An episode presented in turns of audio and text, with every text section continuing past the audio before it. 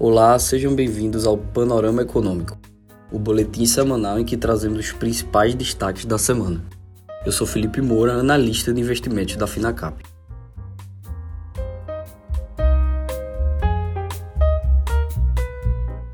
O Ibovespa registrou uma semana de forte alta, apresentando um descolamento relevante das bolsas internacionais que seguem pressionadas devido aos primeiros efeitos do ciclo de aperto monetário nas economias desenvolvidas. O Comitê de Política Monetária do Banco Central interrompeu o maior ciclo de elevação da taxa básica de juros em 23 anos, mantendo a Selic em 13,75% ao ano, mesmo patamar da reunião de julho, mas muito distante dos 2% ostentados em março de 2021. Mais do que isso, os cortes nos juros devem demorar a começar. Poucas horas antes, o Comitê de Política Monetária do Fed elevou a taxa de referência americana em 0,75 ponto percentual para um intervalo entre 3 e 3,25% ao ano. A projeção mediana dos integrantes do colegiado indica que a taxa encerrará o ciclo de altas somente em 2023, em 4,6% ao ano. O comunicado do Copom afirmou que o ambiente externo mantém-se adverso e volátil, com contínuas revisões negativas para o crescimento das principais economias. Já o ambiente inflacionário segue pressionado, enquanto o processo de normalização da política monetária nos países avançados prossegue na direção de taxas restritivas. O Banco Central citou, entre os fatores que podem levar a inflação no Brasil para patamar mais elevado do que o esperado, uma maior persistência das pressões inflacionárias globais, mas destacou, em sentido oposto, que uma desaceleração da atividade econômica global mais acentuada do que a projetada pode fazer com que a trajetória de preços fique abaixo do calculado. Com a inflação acumulando alta de 8,3% em 12 meses e seu núcleo em 6,3%. O Federal Reserve mudou a chave moderada da política monetária vigente até o primeiro semestre, aposentou a retórica de que as pressões inflacionárias eram temporárias e preparou uma bateria de elevações dos juros até que a inflação demonstre, sem margem a dúvidas, segundo Jerome Powell, presidente do Fed, que faz o caminho de volta para a meta de 2%. O presidente da Rússia, Vladimir Putin, ordenou na quarta-feira a realização da primeira mobilização de reservistas no país desde a Segunda Guerra Mundial. A medida chocou a população e foi descrita pelos países ocidentais como um ato de desespero diante de uma guerra perdida. Putin fez o um anúncio em discurso transmitido pela TV, divulgou medidas para anexar faixas da Ucrânia e ameaçou usar armas nucleares para defender a Rússia. Para especialistas, convocar uma mobilização talvez seja a medida política mais arriscada no plano interno já tomada por Putin em 20 anos no poder, após prometer que não faria isso. Agora, em relação às empresas, a empresa de Shopping Centers BR Mojo anunciou um acordo para a venda de sua participação no Campina Shopping em Campinas, São Paulo, por 411 milhões de reais a fundos administrados pela 20 Partners XP e Genial. O anúncio reforça o movimento de negociação de ativos mais maduros em praças resilientes, enquanto o setor ainda se mantém mais conservador para investimentos. A Equatorial Energia anunciou que chegou a um acordo com a Enel Brasil para a compra da Celg Distribuição por 1,57 bilhão em dinheiro. A quantia será quitada no fechamento da operação e ainda prevê uma parcela em prêmio adicional. O acordo prevê a aquisição de 283 milhões de ações da Celg, o equivalente a 99,9% do capital total social da companhia. A Equatorial se comprometeu por um ano a não promover o fechamento de capital da distribuidora e a reestruturar empréstimos de 5,7 bilhões da Celg, promovendo sua liquidação em 12 meses.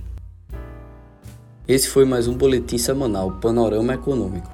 Obrigado e até a próxima semana.